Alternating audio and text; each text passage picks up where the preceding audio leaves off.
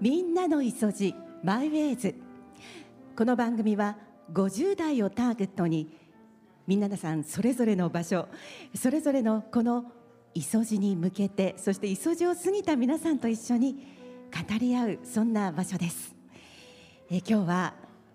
ちょっとね 感激しちゃった。感激してますもんごめんなさい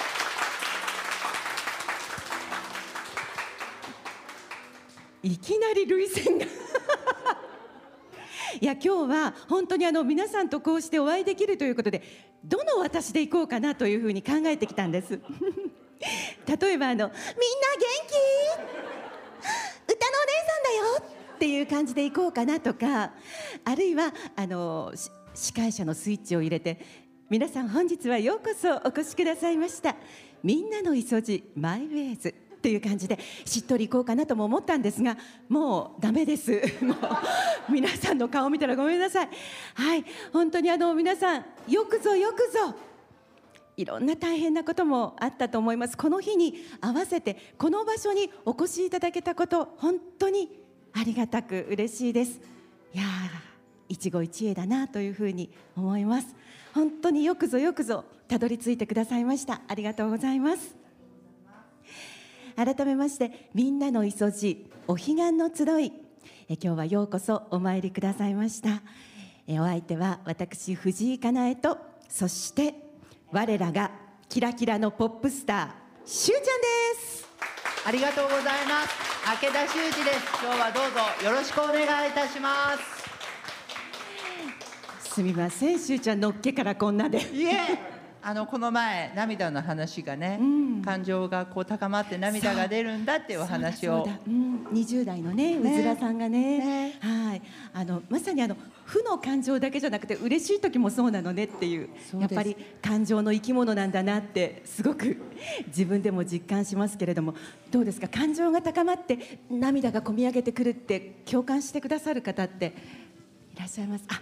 ありがとうございますね、え今日はそういったあの感情も解放していただいて えとものともにこのお時間をご一緒させていただけたらと思います。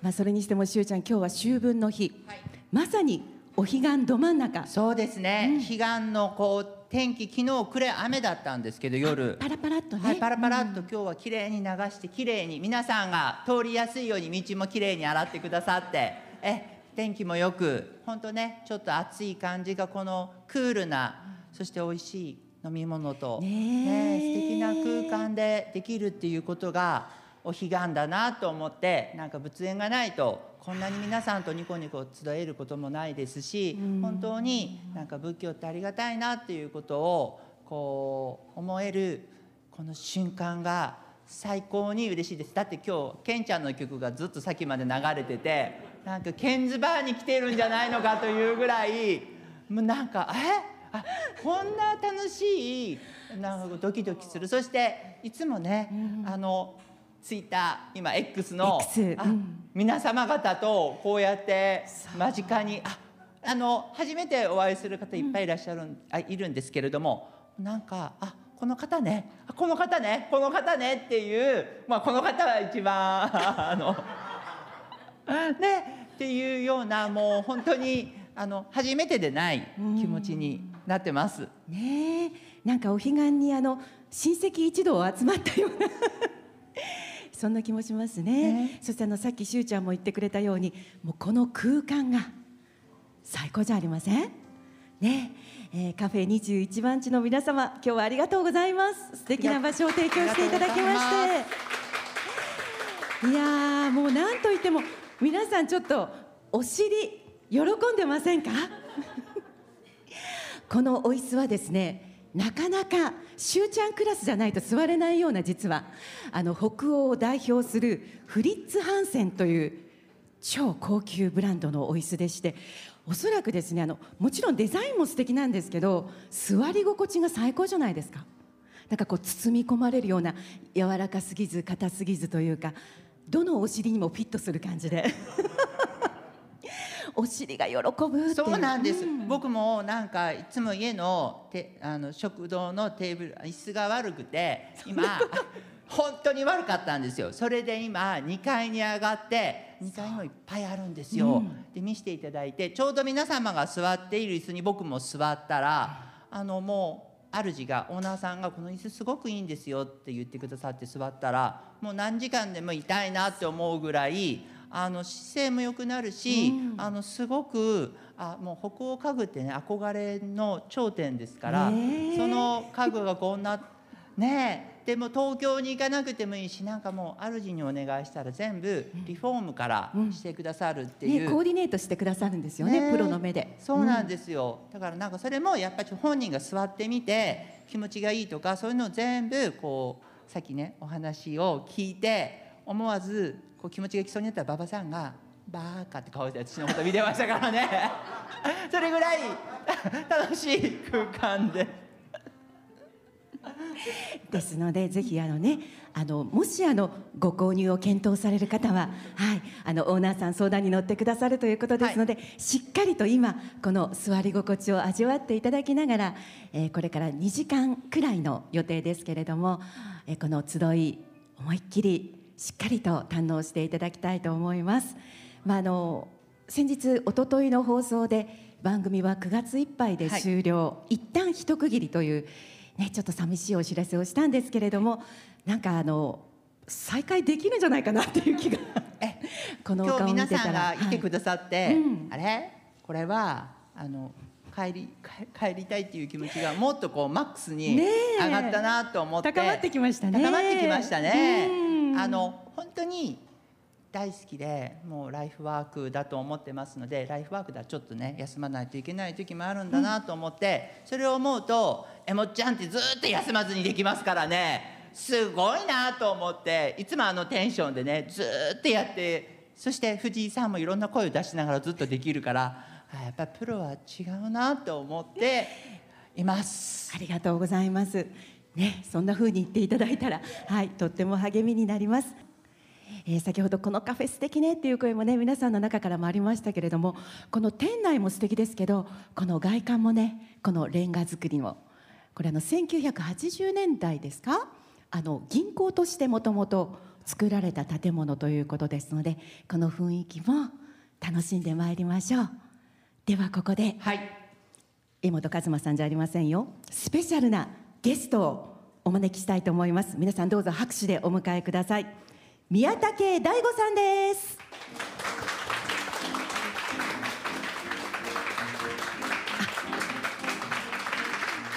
ようこそ。うわちょっと宮武さん素敵なあらちょっとくるっと回っていただいてもいいですか？素敵。本当に素敵。どうぞおかけください。お招きお待ちしておりました。はじめましてありがとうございます。光栄です。宮武大吾と申します。おしゃれ上級者ですね。この着こなしはね。え簡単に私の方からご紹介をさせていただきます。宮武大吾さん。広島市西区にある浄土真宗本願寺派。西念寺の副住職さんでいらっしゃいます。え本願寺の本願寺派の布教師で、えー秋教区布教団の青年代表も務めていらっしゃいます。ということで、えっと、宮武さんこの布教師っていうのは浄土真宗を布教する広める先生ということですか？そうですね、えー浄土真宗本願寺派っていうのは一応布教師の制度っていうのがありましてでそれを持っていると本願寺であるとか、まあ、広島別院とかっていうそういうところでお話ができるっていう、まあ、それだけなんですけれどもで、まあ、そういう団体がありましてでそれの、まあ、青年代表として、はい、拝命しております。青年代表ということはあの今回この番組は「いそじ」をテーマにしてるんですけれども。45歳までなんですけども、私が今年45なのでこれで卒業ではにはなるんですが。じゃあもう集大成ということで。まあそうですね。あはい。ーあじゃあよそじを今歩んでいらっしゃるというそうでことですね。すね。私お掃除でございます。はい、じゃあしゅうちゃんこの間50歳になりましたので、しゅうちゃんがちょっとお兄さんということになりますがお付き合いはお二人？そうですね。あの布教師ということでお話をする会に私が明田さんのお寺に呼ばれて何度かあの出向させていただいてます。はい、あの宮武さんから率直にしゅうちゃんってどんな印象でしょうか？まあ、こういう感じの人ですね。はい。あ本当おしゃれな人で、はいい、や僕なんかがおしゃれとかっていうのはもう口はばったいヒョウ柄の靴を履ける人ですから、は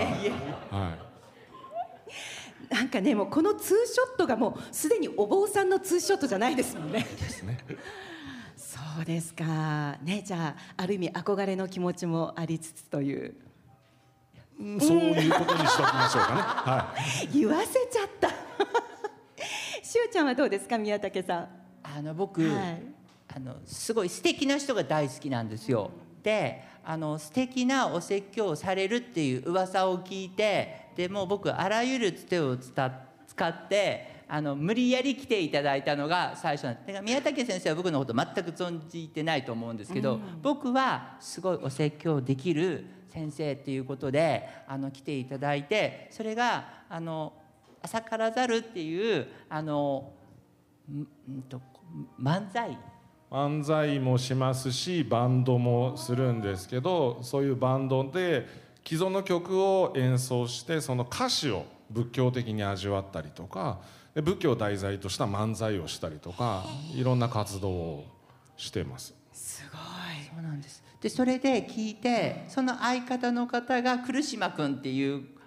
子にあの宮武さんぜひお知り合いになってお説教に来ていただきたいっていうことででお願いをしてで毎回お説教があの、まあ、浄土真宗本願寺派のスタンダードなこうお説教ではなくて本当に新しいものをさっきの歌をこう取り入れたり劇団四季のあのストレートプレイのえー光語系をこう題材にしたお説教であったりであの森山直太朗さんの「一人でいることが寂しいなら」っていうのも本当にまあ歌詞を変えてすごい情熱的なお説教をされてそれに僕もこう反対に影響を受けてあこんな風に型に型を大事でも型をこうちょっと変えてみんなに伝えたいっていう気持ちをちゃんと持つことの意志のすごい強い方なんですよね。そういうものがすごいこう多分お説教を受けて23回目なんですけれどもあの毎回その同じことをされないんですよね毎回一つずつこう説教の内容であったり形が変わっていくっていうこう私たち変わらないのが大事だっていう思っているところがあるけれどやはり変わっていくっていうことはすごく大事なんだなっていうことをこう体現して僕は反対にすごい影響を受けているんです。ね新しいスタイルでそうなんです今の時代に合った。そうでもそれが新しいスタイルなんだけど、そのことが本当に大事なことをダイレクトに伝えているからあのい新しいことが古いことの心を伝えているっていうだからあの、まあ、こういうラジオをしてみたいなと思ったのも実は一番影響を与えている人が馬場さんがちょうどあの案内してくださってっていうことであの今日はこれはもう不思議なセットです僕そう思って見てたんです。そうですね。なんかちょっと褒められすぎてやりづらいんですけどちょっとはい。馬場さんとは昔から、はい、存じ上げてて、えーえちなみに宮武さんのそのお歌とかその漫才の動画ってどこかで見られたりしますか？あ見れます。はい。あのなんこういう言い方をするとなんなんですけど、まあ、宮武大吾って言うんですけどあのそれ名前を入れていただくと何本か出てきます、はい、YouTube に。チャンネルがはないです。はい。なんですね。ごめんなさい。宮武さん今更なんですがた大吾さん。た大吾なんですよ。ごめんなさい。はすいません、細かいところとんでもないとんでもないはです、こちらがはいではあのしゅうちゃんたいちゃんコンビで。そうだで呼ばれる場合は大ちゃんと呼ばれるので大ちゃんってはい、大きい大きいと書くのでもうもうわかりました。何もすいません僕のことはどうでもいいので、はい。はい、じゃあしゅうちゃん大ちゃんで今日ははい。よろしくお願いします、お願いします。では今日はこのね令和を走るこのお二人のお坊さんにですね、えー今日はリスナーの皆さんの質問をぶつけてみたいと思います。えー事前にねいただいておりましたのでちょっとご紹介していきますね。はい。ドキドキしてます。ではまずはお墓に関する質問です。こちらはまんまさんからいただきました。父のお墓ができるまでお寺に納骨し預かっていただいております。その時のお布施とかお作法が全く分かりません。祖父母のお墓参りなら田舎の私有地の一角にお墓があるのでふらりと行ってお掃除してお花やお供えを手向けて帰るをしていたのですがということなんですがじゃあまずはしゅうちゃん。はい。あのですねえっと今お寺さんに預かっていただいているということですよね。でうちのお寺はあの本当にお寺さんってお布施のことめちゃくちゃ言いづらいんですよ。え。めちゃくちゃ言いづらいんです。だからあので坊主ねくけりゃ今朝まで憎いてね言い方とか言う間合いとかいう時のこう相手の心情もあるしこっちの心情もあるしっていうのですごく難しいんで私それを放棄してあのコンシェルジュっていうねおばちゃんを置いてるんですよ。でおばちゃんに言ってもらうんですよ。でおばちゃんが言ったらまあ腹も立たないしあこういうもんなんか世間世間一般はこんなもんなのかなと思ったら腹も立たないんであそして私それのおばちゃんに私の気持ちはそんなそこまでせんわって言ったらおばちゃんが引き下がるしあいやここまでやっぱり人並みにしときたいわっていう時はそれでいいのかなと思うんであの僕はそういう雰囲気で思ってるんであの本当ね一番簡単なのはネットでちょちょっと調べてあので僕はいつもおしてもらう時になんかあの「ありがとうございます」って本当に大事なお金ですから本当ちょっとだけでも僕あの働いたらすごく疲れるのに皆さん今日はね出雲から出てきてくださったり何時間もかけてって言ったらすごく大変な努力なのでその大事な錠剤ですからそのもらった気持ちっていうのが一番大事なので渡した気持ちっていうのが大事なのかなって僕は思っています。でもこうやって目の前で聞いてくださるっていうのめちゃくちゃ嬉しいですね。何でも聞いてください。はい宮武さんどうでしょうか？そうですね、あのお寺っていうのは我々が運営していくものではなくてご本さんが運営していくものであくまでも預かっているっていう立場なのであの平たく言えばお寺によるとしか言えないです。そのご門徒さんたちがどういう形でそのいや預かるだけなら短期間だけなら別に本堂に置いておってもいいよっていうようなお寺であるならばそういうお寺でしょうしいやそれでも皆さんそう預けるのに料金を払っていただいている皆さんがそうして払っていただいているのでそれはお預かりしますよっていうお寺ならばそういう形になると思います。なまあ本当にお寺によるとしか言えないのであの何とも言いようがないんですけれどもそれはな多分ご住職の方がなりコンシェルジュだとか うちであれば事務の人がいらっしゃいますしそういう方に聞いていただくか多分そういうお伝えがあると思いますのでないんであればあのそういう形のお寺なのかなとは伺いましたけど。ということなんですがまんまさんいかがでしょう？づらいことを聞いてしまってありがとうございます。はい、あの私の両親も出雲にお墓があるので、はい、また地域性によって違うのかもしれないんですけど、はい、ちょっとお寺の方とコミュニケーション取って、はい、聞いてみようと思います。ありがとうございます。はい。ありがとうございます。まあとにかくあのお寺さんはもうプロでいらっしゃるので何でも恥ずかしくなくそうです。ね、何でももうす素朴な疑問をぶつけてみられたらいいということでしたよね。そうですあの皆さんやはり一番聞きたいことを聞けないと、あのここに来た意味がないのでぜひそこからいろんな悩みがこう出てくると思うので何でも聞いてくださって嬉しいです。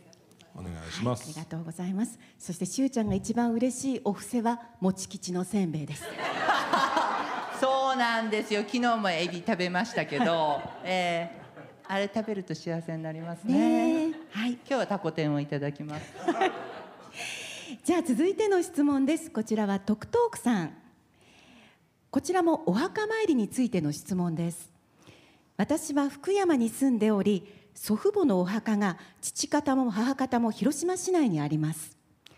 父方のお墓は市内中心部のど真ん中にあるので、広島に行くたびに参ることが可能なのですが、母方は郊外なのでほとんど行けていません。申し訳なさを感じていますがどのような思いを持てばいいでしょうか。じゃあ今度は宮武さんから。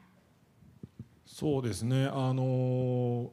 墓にお参りするっていうのはとても大切なことではあるんですけれども、えーそこが実を言うと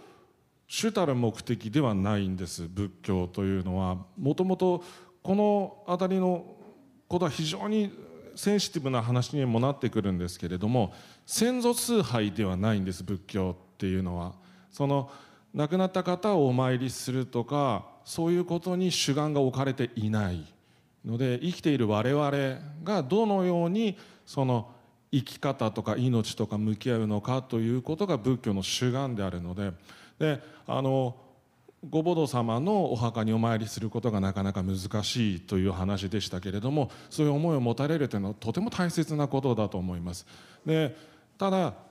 そこではなくてやはり仏様に手を合わせるということが一番大事なことでまたお寺にお参りするであのお寺のご本堂そして、まあ、西本願寺もありますけれども仏様にお参りをするということを主眼に置いていただきたいというのが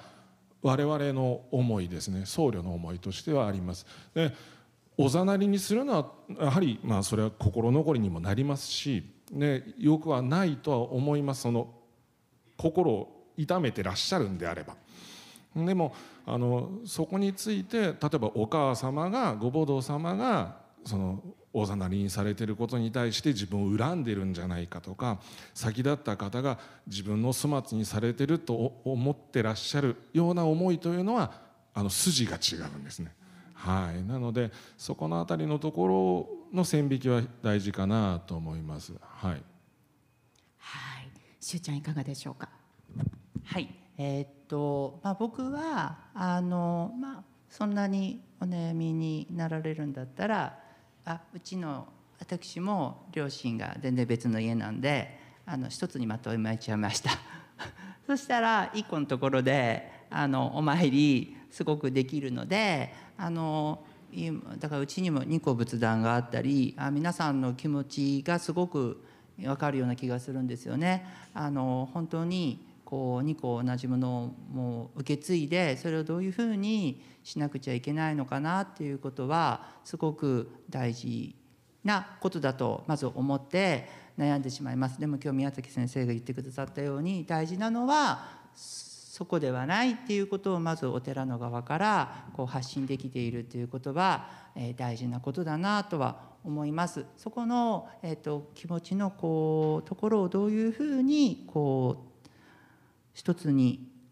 なっていかないところをどういうふうにこう折り合いをこうつけていくのかなっていうのは自分の気持ちをこう変えていくっていうこと。今言われたように自分の気持ちがそう思っていることをこう少しずついっぺんには今日聞いて人生は変わりませんけれどもあこういう話もあったんだなこういうこともあったんだなっていうことを通してちょっとずつやっぱし人間っていうのは今日お彼岸の日にこうやってお墓のお話をくださるっていうことはあのお墓を通して、えー亡くなられた方を通してお寺っていうものをもう一度こうそして布教師であったりこう弔問するっていうことを通して私たちがこう迷っているんだなっていうことをこう少しずつこう解いていくとすごくですねあの気持ちが楽になりますけれどまた次に悩みが来るんです。ねえこれで悩みが解消でイエーイってことはなくてですね次から次へとあの来ますよだからあの えねえそういうことでございますのであの本当にその時に私は本当にたまたまお寺の子に生まれてあの嫌だったんです最初。あのそのお弔問っていうのが足が痛くて正座でですねでうちの母が隣で聞けって言うんですよね。ねで僕は悪い子だったからよくお寺のねあの五香渋谷っていう一番綺麗な部屋がいるんですそこにテレビ僕48年ですからね50年前テレビが結構高級品でテレビがなかったんですよでそこに冷房今でいうエアコンがあってそこにこうやって遊びに行ったらご講師さんが「あんたはなんな」って言って優しくしてくれたんであお坊さんっていい人なんだと思って。でそれであのそのいいおじさんの話だからまあ聞いてみるとまあごめんなさいね。いいこいいいいこと言うんですよ。でそれで なんかだんだんだんだんそうやって聞いてみると人生に悩みは来るけれどいろんな悩みは来るけれどその横に仏様っていうねあの方がこう教えてくださってるんですよね。その悩みをどういうふうに思うか。それは自分のとらわれの心であるとかいろんなことをこう教えてくださる。そう思うと、目の前に心療内科がずっと見えるんですけれども。ああとね。あだ私たち仏教からこう解き放たれて幸せになってるんじゃなくてもっともっと迷ってだから悩みは次から次へと来るわけだからそういうところに行って薬を飲んでこう悩みはこれで終わるって思ってるけど仏教を聞くと悩みはずっと続くんだよってそして体もどんどん老いていくんだよっていう何にもいいことないんだよっていうことを聞かせていただくとまあ何にもいいことないわねこれねだから今日が楽しいんですよね。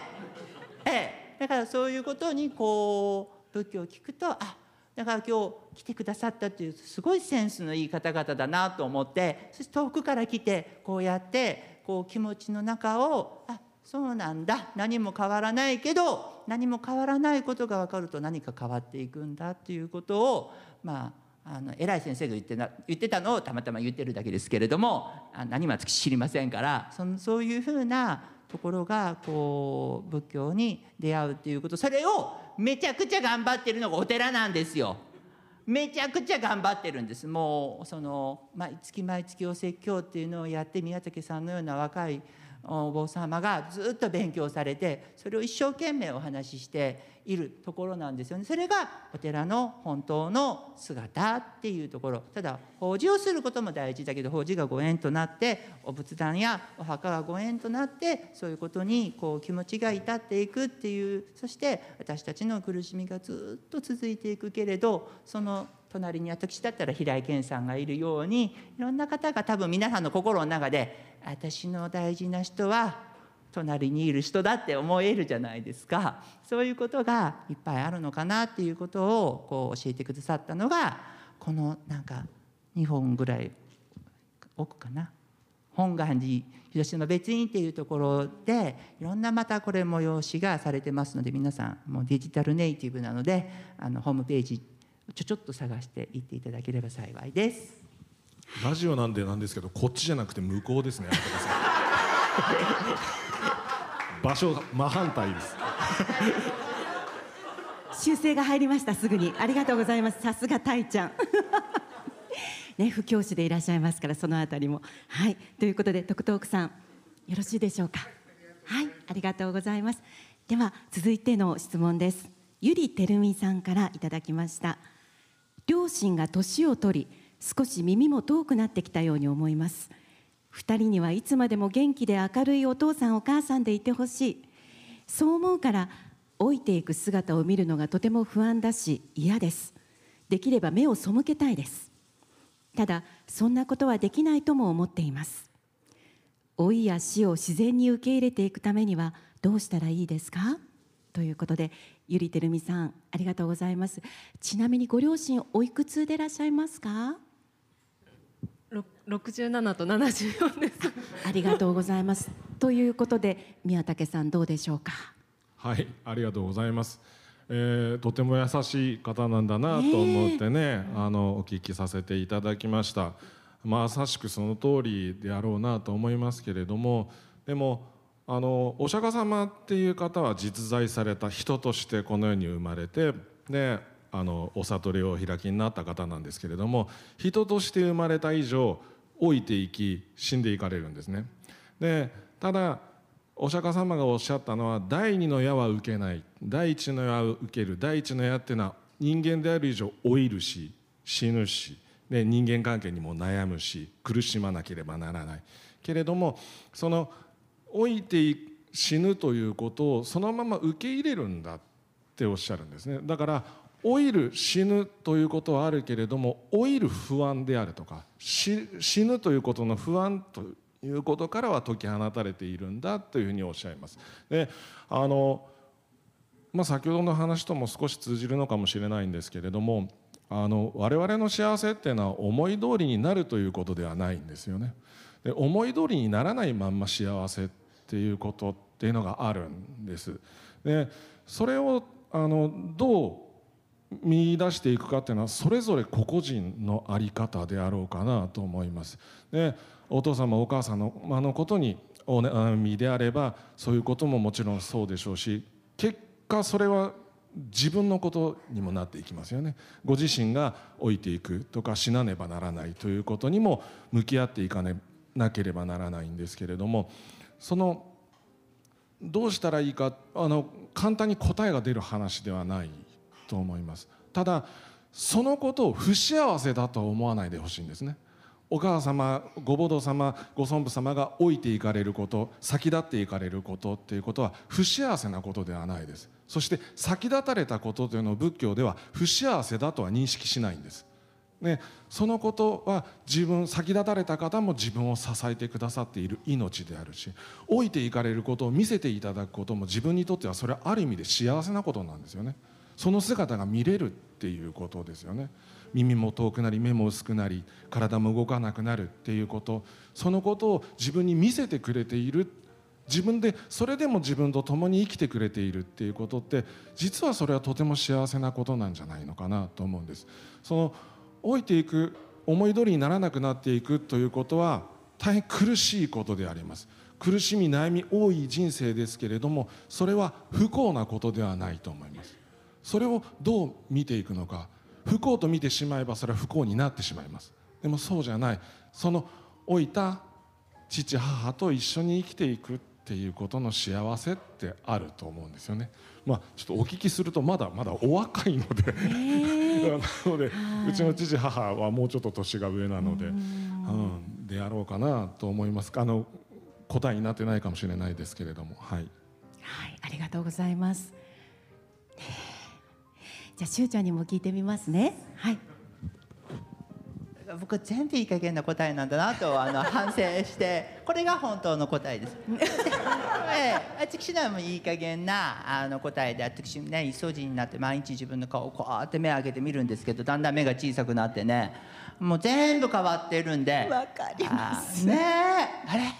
て。そして極めつきうちの母が86歳なんです。5歳なんですよ。もうねあのどんどん変わっていきます。ででも毎回父と母が「しゅうちゃんしゅうちゃんしゅうちゃんしゅうちゃん」って私のことをね言ってた時に面倒くさいなと思うけど今は「あのしゅうちゃんしゅうちゃん」って呼んでくれるっていうことはすごくありがたいなと思ってそしてあさっきの宮崎先生の話だけどあの本当に私たちの行く姿なんですよね。で私と姉はだからいつも母のこう見て姿を見てこうなっちゃいけんって思って一生懸命予防策を考えております。あこういうふうになるんだ。あの血筋がね系統が出てるからこういうふうになるんだと思って。だからすごく母の姿を見て父の姿を見てあのそう思うしなんかまたこれ偉い先生の話ですけどなんか仏教はね生と死が一枚の紙なんだそうです。だからこの生きると死ぬとをこう切り取って考えてくださいってこれ切れませんよねこの紙ね。だからこれ1枚なんだそうです。これ偉い先生が使う話ですよ。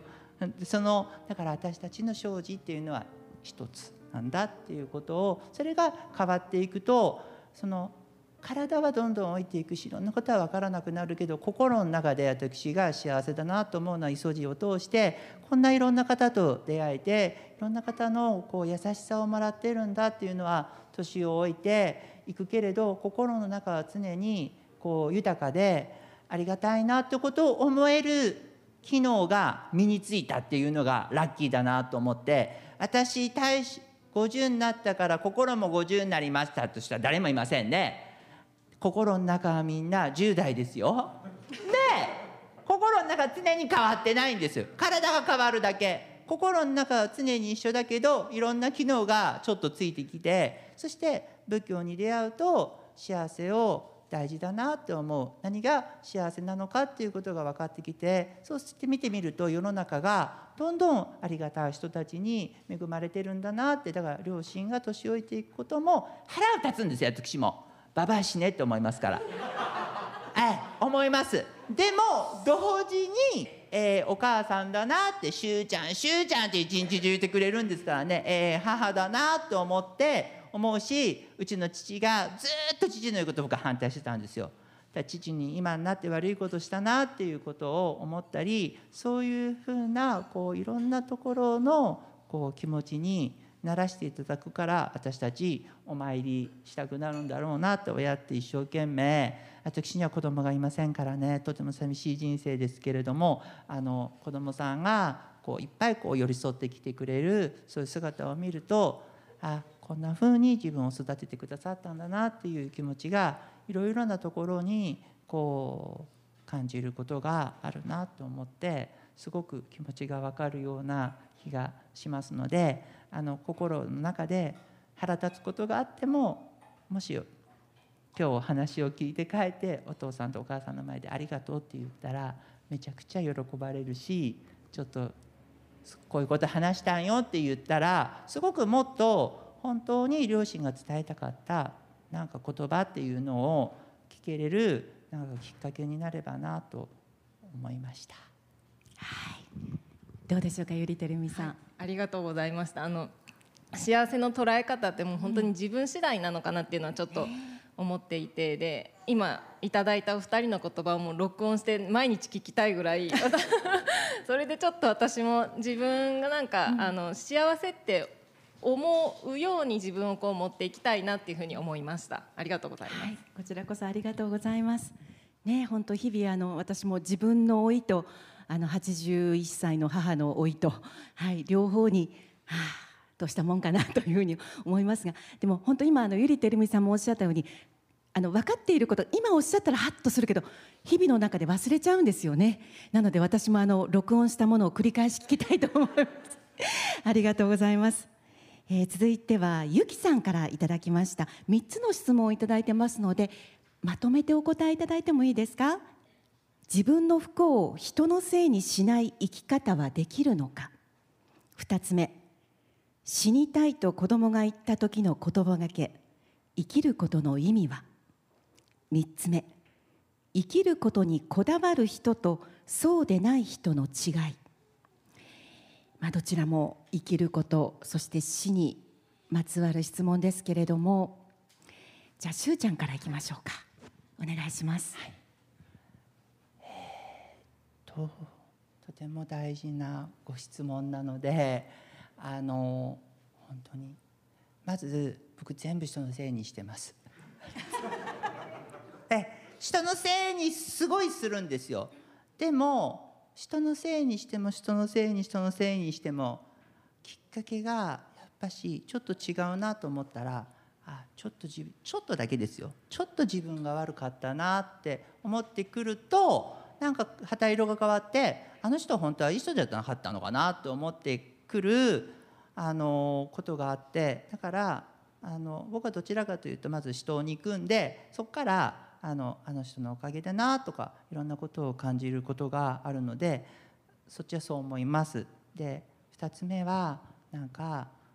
お子様とか若い方がそう言うっていう時は本当にいろんな悩みがあの体と心のバランスがやはり一番難しいですよね体はどんどん成長していろんなことを思っていくけど心っていうのが変わっていくのがやはり難しい時期なんだ。だから自殺率が300%らしいんですよね。やはりその時に一番頼りにしている人たちにやはりこう親身に「どうしたの?」って言ってもらえる言葉であったりすることは一つ大事なのかなと思っております。私は幸いですねあのこの近所の場所がどっち？男子校だったんですけど総統高校っていうですね。あのこっちですね。はい。こっち？こっちですよね。こっちであのアッパーパン。あ私も今はき逆まあ、こっちですね。あここっちだそうです。あ、まあ、あ、こっち、アッパーパーなあの時代をあの生きていたので、あのでも実際に一度いろんな悩みがあのあるということをなんかいろんな言葉をかけるよりもなんか僕が思ったのはうちの職員で一生懸命生きている両親の姿をこう見てたら子供さんって自然とこんなに一生懸命生きている人がいるのにこうっていうことを感じることがあるのですごく、うん、うちの母いろんなこと言って父もいろんなこと言ったけど今仕事を一緒にさせてもらうとすごい人間関係も大変だし本当いろんなことを親御さんが最初に来る学校って親御さんも親であることが初めてだしいろんなことが大変な中でよくこの人こんな頑張ってきたなと思うとあのそういうことをこう感じると思いますのですごくあの聡明だし一生懸命な雰囲気であの磯路を聞きたいっていう人はかなりの真面目な方だと思います。いい加減なところから この感じ取ってくださるっていうのはありがたいなと思います。最後の質問はこだわりがある方とそうでない人の違い。こういう違いですね。ええ。あのやっぱしそう自分で思わず答えを言っちゃいました。すごくやっぱし持っていらっしゃる方とこうやってこう流れの中でこうふわふわ生きている。でもまあいろんな人がいていいのであのうちの母が真面目に生きろ真面目に生きろ真面目に生きろって言い過ぎてからこんなになっちゃったんでまあある程度で僕はあのどっちでも本人が楽しくこう楽しくって言ったらおかしいけどよかったなと思えるようにいつもこう後ろを向いたら親がいてくれるんだなってそして親もいつか亡くなっていくしいろんなものは変わっていくけれどあの仏様がいてくださるのでこれは仏様の話を急にここに唐突に持ってこられても困るのは事実ですけどでもあの仏様がいてくださるんだっていう気持ちをこうちょっとあの本当 YouTube で浄土真宗本願寺派の説教のコンパクトなもの3分ぐらいのものをちょっとずつ聞いてあの心のそういうふうにずっと願ってくださっている。たまたま僕はここに生まれてそういうことが聞けてラッキーだったので是非聞いてみてでもう本当に坊ちゃんが先の悩みがあられる時だったら本当に私に聞かないであのそういう専門のところにあのお聞きになって是非ですねあのすごく勉強されているし研究されていろんな研究が進んでおりますので専門的なお話をあのお聞きになった方があの絶対にあの違うなと思います。多分これからのこうお寺っていうのはそういうものを聞いてそういうものをこっちの方がいいよとかこっちの方がいいよっていうことを上手にこう取捨選択してこう方向性をお伝えすることも一つの役割に入ってくるのかなっていう感じがします。はい。ということでちょっと大切な質問をごめんなさい。3つも重ねてしまいました。大丈夫でしょうか？はい。はい。ありがとうございます。はい、お願いします。えーっとうちにも子供が4人おりまして、で全員男の子なんですけど、はい。もうあのよくお話の中ではうちには坊ちゃんプリンス王子様息子がおりましてっていう話をしてるんですが あの本当にこう子供たちを見てると思うんですけどもおとついもですけども一番四男坊まず3歳なんですがにこうおもちゃがついた本を買ってあげたんですね後でしまったって思ったんですけどもやっぱりその三男がまだ年長さんなのでそれをこう羨ましがってで隠しちゃったんですよ。で本人もどこにやったか分かんない。で四男もどこに行ったか分かんないっていう状況で結局何のためにもなってないじゃないっていうその羨ましがあったって人に怒ったところでそれは結局自分の利益にはならないんですよね。その人の不幸をとかを望んだところで自分の利益には全くならないんですよね。なのであの仏教の中ではそれは無駄なことだって人に対して怒るっていうことは人に対してそういう感情を向けながら自分で毒を飲んでいるのと同じだっていう言い方をします。でなのでそれはもうそこからは離れようっていうようなことを言うんですけれどもまあ本当にアーケさんがおっしゃったようにしゅうちゃんがおっしゃったようにそうはならないんですよね我々っていうのはどうしてもそこが人の不幸人の幸せを羨んでみたり人の不幸を望んでみたりっていうそこからは離れきれない。でもその離れきれない私をもう本当に唐突に仏様が出てきますが「ナモハミダ仏」という仏様がこの私と共に生きてくださっている。だから遠い離れたところでこっち来いこっち来いって言ってる仏様じゃなくてあなたのことは全て見抜いているんだっていう仏様が見抜いた上で人の不幸を望んで人の幸せを妬んでいる私と共に生きてくださっている方がいるっていうその生き方をするっていうのは仏教と共に生きるっていうことです。で2番目の話は非常にナイーブな話でもありますしあの言葉を選ばないといけないと思います。でどういうシチュエーションでどういう場面でっていうこともあるので一概には言えません。であのただ私の友人があの西本願寺の自殺自死相談センター今はソットっていう名前になってます電話相談を受けるんですけれどもでその中で話をしてくれたのがあのいや自死したいという人が電話をかけてくるんでしょってでちょっと重たくない？大丈夫？って自分自身がそれ辛くならないのかって聞いていやまあそんなことはないと。ただ一つだけあのどういうことがあのコツなのか話を聞く場合死にたいって言ってきた話方の話を聞く時に何が大事なのかって言った時に死にたい気持ちを否定してはいけないって言いました。いやいや自死止めるんでしょって自死してほしくないんでしょ？そうよって。だから止めないんだっていうんですね。つまり最後の最後なんですよ。言ってこられたシチュエーション場面は分かりませんけれども死にたいって言われたお母さんに死にたいって言ってそれ言ってくれたメッセージって多分本人の中で簡単な言葉じゃないはずです。でもその最後の最後お母さんまでがそれを否定してしまうとそれも寄るべがなくなるんですね。でそこに寄り添っていくって。そうよね。そんな気持ちになることもあるよねって寄り添っていくっていうことは一つ大事なことではないかなと思います。もちろんいろんな場面シチュエーションがあるし叱り飛ばせばいいこともあるのかもしれないです。でただその子にもよりますしその場面にもよるので一概にこれはなかなか難しいかなと思います。でもその最後の質問ですけども生きることにこだわる人とそうでない。もうこだわってください。もう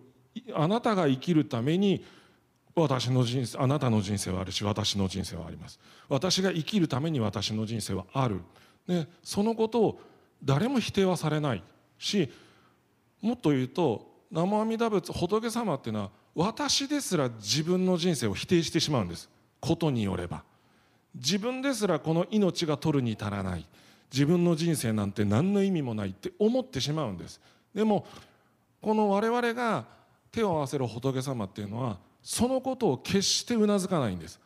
自分がどれだけ自分の人生を否定して自分がどれだけ自分の命を粗末だと思ってたとしてもそんなことはないって。あなたの命は尊いんだって最後までおっしゃってくださる方がこの私と共にいるっていうのがこれ浄土真宗という生き方なんですよね。でそれは我々に言葉として現れてくださいます。我々どうしても見見れるもの触れられるもの会話ができるコミュニケーションができるものをよるべとしがちなんですけれどもそうではないんですよね。あの最近ちょっと SNS で見た掲示板で漫画の言葉らしいなんですけれどもあのうろ覚えですので全部正しくはないんですが言葉に姿があるのならば闇の中にいる私を決して気づきはしないだろうっていうブリーチだったかなっていうような漫画の言葉らしいんですけれども私たちは本当とんでもない闇の中に落ちてしまうことがあります。でも言葉だから「南無阿弥陀仏」という言葉だからこそこの闇の中の私に気づいてくれているんですよね。でその言葉っていうのは本当に大切な力があってでそのこと一つ一つっていうことが私を生かす命になっていくと思います。なので言葉だけじゃないですけれどもお子さんに対してあのそういうところにもしいらっしゃるんであればそのお母さんの言葉であるとか態度であるっていうことはあなたのことには気づいているっていうことを示すのに十分あの何よりも大切なことだと思いますしそういう言葉がけをして差し上げることっていうことに諦めてほしくはないなと思います。もう本当生きることにこだわっていただきたいな。生かすことにもこだわっていただきたいなと私は思います。はい。ありがとうございます。ゆきさんいかがでしょうか？てもざっくりした内容の質問で多分本当にお答えにくい内容を こちらこそちょっとまとめてしまってごめんなさいね。すみません、丁寧にお答えいただいてありがとうございます。あの一つ目の質問は自分がこう日々こう仕事したり子育てしてるとついついこうなんだろうなんであの人はこれやってくれないんだろうとかそういう感情が出てきてしまったりするのが嫌で疲れてきちゃうところがあったのでお二人でもそういった感情が終わりだということをお聞きしてあのちょっと楽になり安心しました。楽になりますで2つ目の質問もすいません。あの ご心配かけますが。あの、まあ、の私は一人親で子育てしててまだ低学年なのでもし死にたいとか言っててもまだあの可愛い本当に疲れた時とかそういったもんなんあのもので言ってんだろうなとは思うんですけどちょっと一人親ゆえ自分でこう今後そういった言葉がリアルに思春期に入ってきた時にどう対応したらいいかなっていうのをこう事前にあの予習しておいてそうならないような環境でなるべくこう育ててあげたいなと思ってたので今お聞きしたところでしたありがとうございました。で3つ目の質問はその、まあ、子供が将来って言った時のこともあるんですけど私が今普段仕事してる中でそういったこう精神に関わるようなご病気になられてご相談を受けるような仕事をしてる時してるんですけどもそういった時にあのとても対応とか言葉がけに迷うことがあってあのこういったあの仏教のお話であるとかがスーッと私の中では心に染み込んできたのでどういったお考えなのかなと思ってお聞きしたくて質問しました本当にご丁寧にあのお話してくださってありがとうございました。ありがとうございました。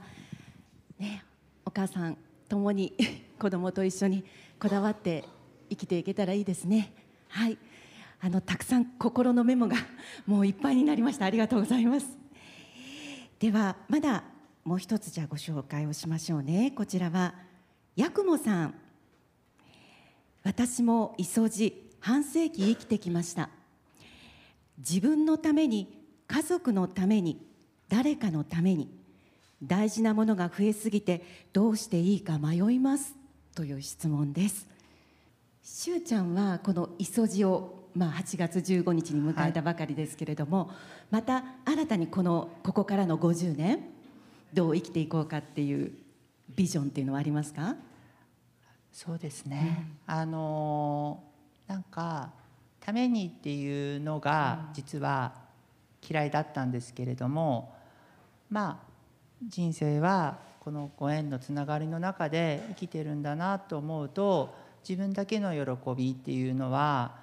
小さな喜びだなって日々の中で感じることが多いんですけれどもみんなとこうやって喜び合えるとすごく楽しいですけれどもこれは晴れの日で楽しい場所だけだと思うんですけれどもやはり一緒にこういろんなことを経験したり嫌なことであったりこうあまり僕はしないんですけれどもした時にこういなんか喜び合える時の喜びっていうのはすごく大きなものになるのであのすごく体が変わっていくので大義いいなと思う時は僕はもう一人で逃げます。あのシャーって逃げていくんですけども、まあ、逃げることも大事だと思いますけれどもそれとやはりなんかきれい事を言えばですね全部逃げてしまいたい時もいっぱいありますけれどもなんかその間にいろんな人がいて支えてくださってるんだなと思うとまあちょっとだけ勇気を出して一緒にこう生きてみようかなっていうこともいっぱいあります。そういうふうなこう心の中に両方の自分がいるんですけれどもその自分をこうずっと見守ってくださっている人が多分宗教の中でいう絶対者であり仏様っていう存在なんだなと思うと私は一人で苦しんでいるし私はすごく辛いんだと思うけれどもそれをずっとこう本当に心の中から見守ってくれてずっとそばにいてくれている。いやずっとも